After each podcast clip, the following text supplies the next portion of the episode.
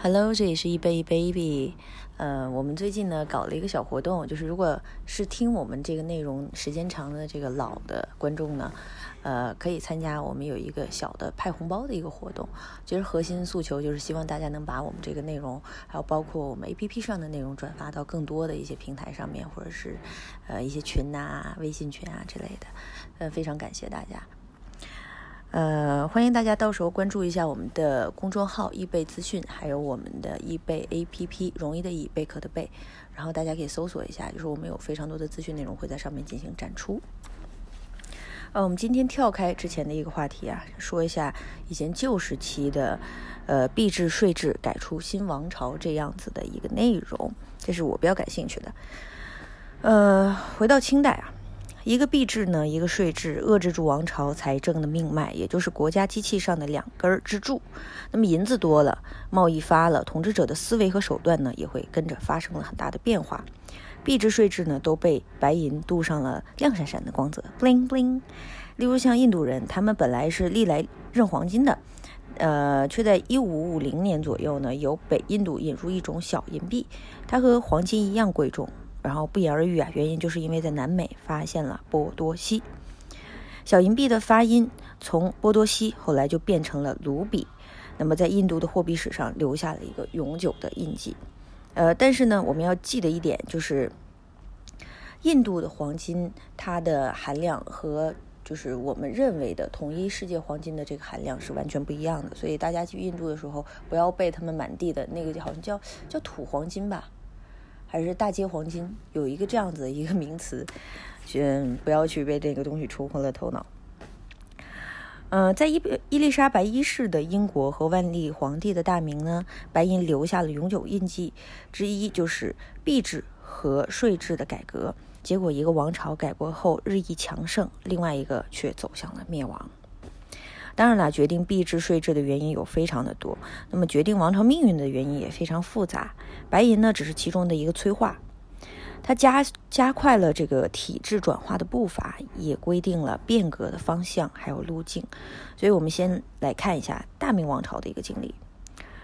呃，明朝的这个朱元璋同志是一个精力非常过人的帝王，他不但相信马上可以得天下，那么治理天下也非常有一套。呃，史学家孟森在《明史讲义》中说，元代最无制度，明太祖定有国之规，足以汉唐相配。不过呢，这个判断不大适用于财政货币制度。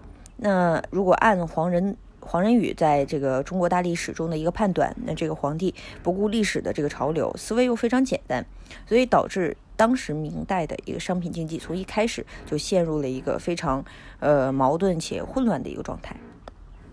识货志上面呢就说，开国后太祖有很多大臣给他出主意，可以在山东、呃陕州呃开银厂，开银厂 宝通呃通宝路。那么太祖就斥责说，银厂之弊，利于官者少，损于民者多，不可以开。洪武年的田赋呢，基本上就是实物上缴，就谁提征银，那么朱元璋就会以这个罚民之财去，去将其定罪，就罚免。那么不不但是银厂不许开，那么铁厂也不许开。这样做呢，不是害民，那但是老百姓是需要去做生意的。其实说到这个东西，就是，呃。最早期的时候呢，就是因为大家就征赋税嘛，所以呃，当时就有很多私敛，呃，就每一个地区，就你现在想象成这种呃省吧，每一个省它都会有一个专门铸银币的一个地方。但是呢，因为每个省当时呢，就是这个贪官污吏比较多，老百姓是这些碎银子上缴的，他就会跟你说，你这个碎银子我们是不能收。呃，我们要把它统一融化之后呢，铸成钱币，然后再缴上去。那么在这一关，就在这个位置，他啪，我给你收一个税，就是给你，呃，名字我忘记了。收完了之后，这是第一道税。那么第二道税就是我给你铸好了，你还要征征一个新币税。然后呢，这又是第二个税。所以老百姓在缴税的这个过程呢，就是我收到这种强征暴敛的这种各项增加的这个无妄之税，就特别特别的多。所以，呃，我非常理解这个朱元璋元璋大哥的这套这套方式，就是你以实物上缴，这样子的话，中间就少去了中间很多这官员抽水的这个过程。呃，但是呢，他这样做呢，相对来说对老百姓是非常好的。但是老百姓是需要做生意，那么他缺少货币，就拿什么东西去做交易呢？朱元璋说：“哎，这有何难？那么一一切仍随旧制不就行了吗？旧制呢，就是从唐宋沿袭下来的一个做法，就是铜钱、银币、纸钞同时流通。大明前期呢，朝廷认为这是解决方案，就是这这是最好的解决方案了。”民间银矿它不开，地方政府铸铜钱，然后呢，朝廷掌握着纸币的发行大权。随机呢，嗯，呃，随机还可以接这个经济贸易升级。那么洪武八年的时候，就是首次就发行了大明通宝钞，呃，通行宝钞，呃，就是钦定了这个钞法和钱法。因为中国有纸币的时间非常非常的久远，就是大家如果对历史有一定了解的话，你们就知道了。纸币的出现呢，被认为首开了全球纸币货币的这个使用先河。那么剑桥大学呢，就保存了一本1915年出版的《中国旧纸钞》，影印了非常多的唐宋辽元各个时期发行的宝钞啊、军饷钞啊。中国的宋代。记住是宋代，是九六零年到一二七九年就流行了纸币。那个时候的纸币叫做交子。那么后来我们吃的饺子跟交子其实是一个概念。那么交子当时是纸币，但是呢。在我们看来，就是交子是什么呢？就是像一个元宝一样，它就是跟钱是直接挂钩的。中国非常非常多的东西，这食物是跟钱的形状或者跟它的发音是直接挂钩的。所以我们看饺子是一个小元宝的形状。这又是题外话了，回去 我总是跑题。那么原件呢，在日本那边交子啊，这个原件它日本那边有一张，在世界货币史上的名气最大。明代的这个中原贸易非常发达，人们就向城市去聚拢，然后呢，对外贸易曾经达到就是远至这个中东南亚、非洲。从全世界的这个货币史演演演进来看呢，嗯，纸币都属于一个非常受到大家赞颂的一个东西。理论上，它肯定比金属货币更加现代。那么朱元璋呢，决定就是沿袭前朝，纸币当道。怎么说呢？就是。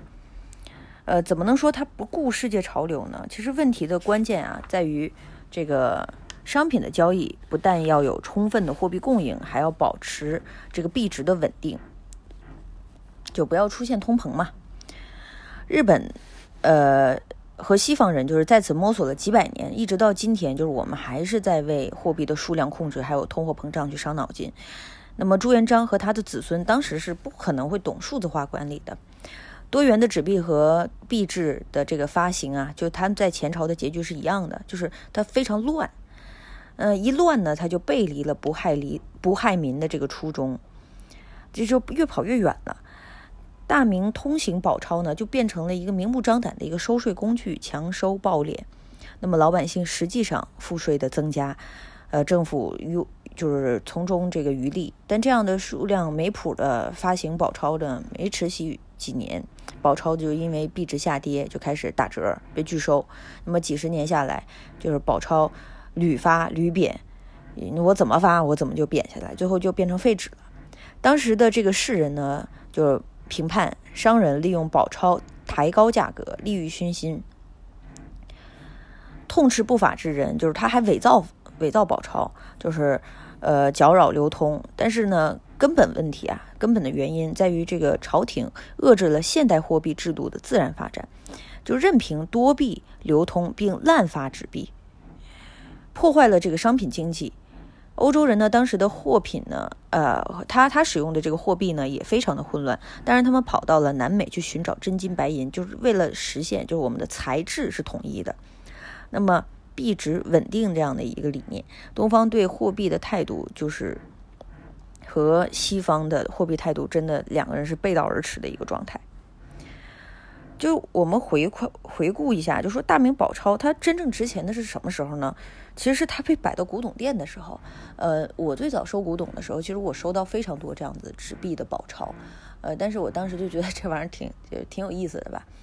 嗯，不好保存。然后呢，我当时。我还印象非常深。我在那里看了半天，我发现它有一共就一个一个这个宝钞上面，一共有十一处的防伪标记。就是我要这个宝钞，我要流通，我是有很多的防伪的一些点的。而这个我查了非常多的资料，才发现，在不同时期的这个宝钞，这国家印出来的时候，它是有不同防伪。那么后来后后人，呃，在仿照这个宝钞的时候，他就 get 不到这些点，所以呢，宝钞就一度就这个市场非常的混乱。就纸币在中国为什么流行不起来呢？其实也跟当时的这个。我觉得啊，跟印刷术有非常非常大的一个联系。那么回到了明中期，呃，纸币的政策其实已经名存实亡了。这个就是难为了这个当时需要市场自由交易的这个老百姓。那么各种金属乃至代替品都被充当货币使用，还无法满足货币的需求。正统年间呢，呃，明英宗就只好改变了这个太祖的制度，就叫持用银之禁。允许白银用于税收以外，还可以流入，呃，进入流通的范围。民间除铜币以外，用碎银交易不再受政府管制。从此呢，白银的地位日益就提升。就算不是本位币，但是也成为其他货币和，呃，就是铜钱的一个代用的一个价值尺度了。那那个时候就出现了很多的银锭，还有碎银子。其实现在我们在古董市场上也能搜得到，但是价格非常的高。以金属货币作为一个本呃本位币呢，有一个更大的风险，就是它的供应不可能实时与商品流通的这个需求就呃供需不稳嘛，也不会像纸币那样子可以调整印刷的数量啊，具有伸缩和灵活性。那么尽管这个朝廷当时已经非常积极的开采银矿，官家民家一起上阵，但是国内的白银的生产供需啊，仍然是供不应求的一个状态。呃，明隆庆年间，他曾经爆发过一次银荒，就是货币的供应和黄河之水一样，说旱就旱，说涝就涝，就是祖宗的惩罚不灵，就让银子做主还是不行的一个状态。就在这个为难的时候呢，那么欧洲人的白银贸易为东方带来了福音，就是从那个隆庆开禁到万历的结束，中国仅出口。就占民生总值的百分之零点五的一个物产，就换回了足以支撑国内交易所需要的万吨白银货币，银子的地位直线上升，坐稳了这个就是银本位的这个头，就是头把交椅了。然后我再再跑个题啊，就是当时呢，欧洲其实这帮傻孩子可好骗了，就是我们那时候出口丝绸，呃，出口那个呃瓷器，还有出口茶叶。就这三样，就把他们哄得团团转。那时候是真的是骗了好多钱回来，其实根本就不值那么贵。但是当时所有的贵族、贵族、贵族，他们当时都认为，就是这个东西只要是东方来的，什么都觉着香，就是真香效应。在那个时候呢，欧洲贵族他们会愿意去去斥巨资，然后去把自己的家打造的像中国的那种，就是非常时髦。然后呢，作为一个炫富的手段，所以我们在。推同时期的油画，那个时期的欧洲的油画，我们可以看到，所有人炫富的手段就是拿一把真丝的扇子啊，然后上面是画的山水画，或者说是，呃，我头上就是戴着一些就是中国的一些珠钗，就是它显示说我们家是有做这个跟中国是做生意的，所以我们家非常有钱。所以我们回到又又拽回来，在中国的这个大一统政治的体系下。体制下，那么呢，朝廷实际上对经济发展不负有这个呃统筹的一个责任，他丰年就征税，那么欠年就减免，也用这样的方式来调节地方经济。所以我们已经知道了，银子的大量流入完全不是政府的功劳，而是民间的经济繁荣，就出口兴盛的一个状态。但是呢，商民富了，但国家却不强，特别是朝廷呃无财不稳。那么另外。呃，任何一个啊对大明政权有责任感的官员，都在琢磨说，我们怎么把民间的财富转换为国家的财富。那么万历初呢，呃，张居正同志就想到了，我说我要实行，我要实行那个一条鞭法，就是在那个田赋啊、徭役统一编派，那么除部分仍缴纳实物，呃和以人力来承担以外，所有的就是继母征田，折半于官。目标呢，就是用银税替代实物税，以应税币制的一个统一来推行这个简化所有的税务的就这样的一个改革。那么张居正呢，呃，在十八省丈量田亩，统一征银。从哪儿取布呢？就是我们的福建和广州。这个是出口基地，所以银子的供需供应呢是最充足的。所以一条鞭法的实施，实际上就把这些刚上岸的白银，叭就给你捞到户部去了。那么现在呢，朝廷的收入都变成了一个硬通货，呃，保值增值了。但是呢，必须用铜钱换白银完税的农工商贾呢，就他们就会发现，在纳税的季节，白银的价格总是在上升。咱们实际上我自己交的这个税收总是在增加。那么我们有看到，就是外外部的考古考古学家呢，他们就去考证说，哎，中国的这个明清税赋从比例上并非很重，但是呢，应税币制的统一，实际上就是政府和人民去争抢这个银子，与民争利，就是财富再分配。那么政府是最大的受益人。那张居正呢，推行这个一条鞭法之后，一年啊就挂了。呃，然而以银缴税的方法却没有停步。那么到了万历年间，呃，大明国库的白银储备就比改革之前已经增长了三倍了。此时呢，白银时代的一个尾声，呃，因为南美的矿产就是逐步逐步的枯竭，那么大明白银入口随后呢，就有一种后继无源的一个状态。国内的经济并未出现就是内增长力，缺乏自我造银的一个功能。那么王朝再次出现大量的一个银荒，到了崇祯年，就是货币又就再次出现失衡的一个状态，然后再加上啊天灾人祸呀，打击了经济和出口啊，断绝了朝廷的税源，然后这时候帝国已经埋下了就是逼民造反的一个一个种子了。OK，我们再看看西半球在干嘛？哎呦，伊丽莎白一世就是那时候已经登基了，币制和税制这两个东西搞得他也很头疼。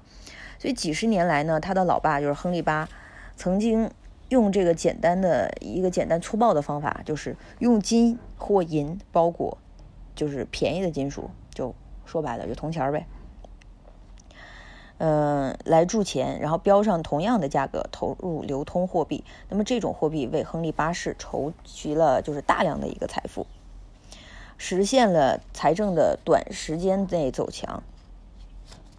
但是呢，这样的方法呢，对后面就埋下了一个巨大的隐患，就是十足的这个也不能叫十足吧，我想想怎么说呢？就其实所有的那个金币和那个银币，就是我们市面上流流通的这种金银币，它的一个金含量和银含量都是一个非常稳定的一个含量比例，一般来说都是在百分之九十二，然后呢，或者是百分之八十九左右，这个来回逛荡。那金的话就更低了，呃，金的话就跟现在的十八 K 金差不多，因为它要考虑一点就是折旧的问题。你如果太软的话呢，你一磨损它就掉，一磨损它就掉。那你最后掉渣掉了，那一那那钱本来可能是十克重，你可能轮轮到我手里面，它就剩下八克了。那你说我亏不亏？它的面值是不是也是逐步在下降呢？那它又不是，所以这个东西当时。当时大家都把这事儿都想好了，就是我在铸造钱币的时候，我一定要用一个统一的标准去进进行衡量。所以呢，当时呢，他爸呢就是越做越假，这个钱就把呃英国的货币的信誉和市场的稳定全都给打没了。所以对外贸易中呢，所有的国家都抵制说英国的银币，觉得你这银币这银含量太低了，有多低呢？我收过那个时期的银币，特别不要脸，连七十都不到。所以王超呢封死了自己开放的道路，接手这么大一个烂摊子，呃，伊丽莎白一世就非常非常痛苦嘛，他就说我要改弦更张。第一个事儿就收回了旧币，我全部重铸，重铸完了之后给你足赤足两。他上台的第三年就把这一个艰巨的任务给完成了，真牛。那么世界这时候进入了一个白银时代，帮了他大忙。他的办法不是简单的去征税呀，呃，挖掘银子啊，而是和他那帮。年轻的小伙伴们，非常狂热的小伙伴到海外去争夺财财富，所以他开启了海盗的这个这个模式。呃，英俊潇洒帅气的海盗商人啊，真不要脸！海盗还有商人这个词儿，弗朗西斯就是这样的一个啊，在一八六呃一五六八年左右，他出现在这个女王面前，就是他全家都是干这行的。就是说，你能不能给我一个皇家特许称号？因为他们当时经营的南美海上贸易的家族呢，就是很希望能够带上高贵的王室光环，不管是于公于私，这刚好对了女王的心思，她正好需要南美的这个白银，所以她也在想说如何打破西班牙的海上贸易垄断。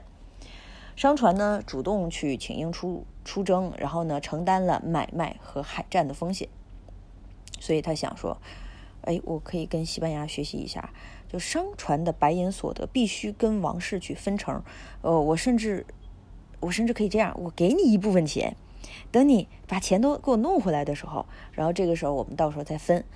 呃，女王就是用这样曲线救国的一个一个一个方式。这不完全是出自他的英明啊，尽管王室非常强大，但是按照英国的规矩，并非是普天之下莫非王土，就是率土之滨莫非王臣的这套东西。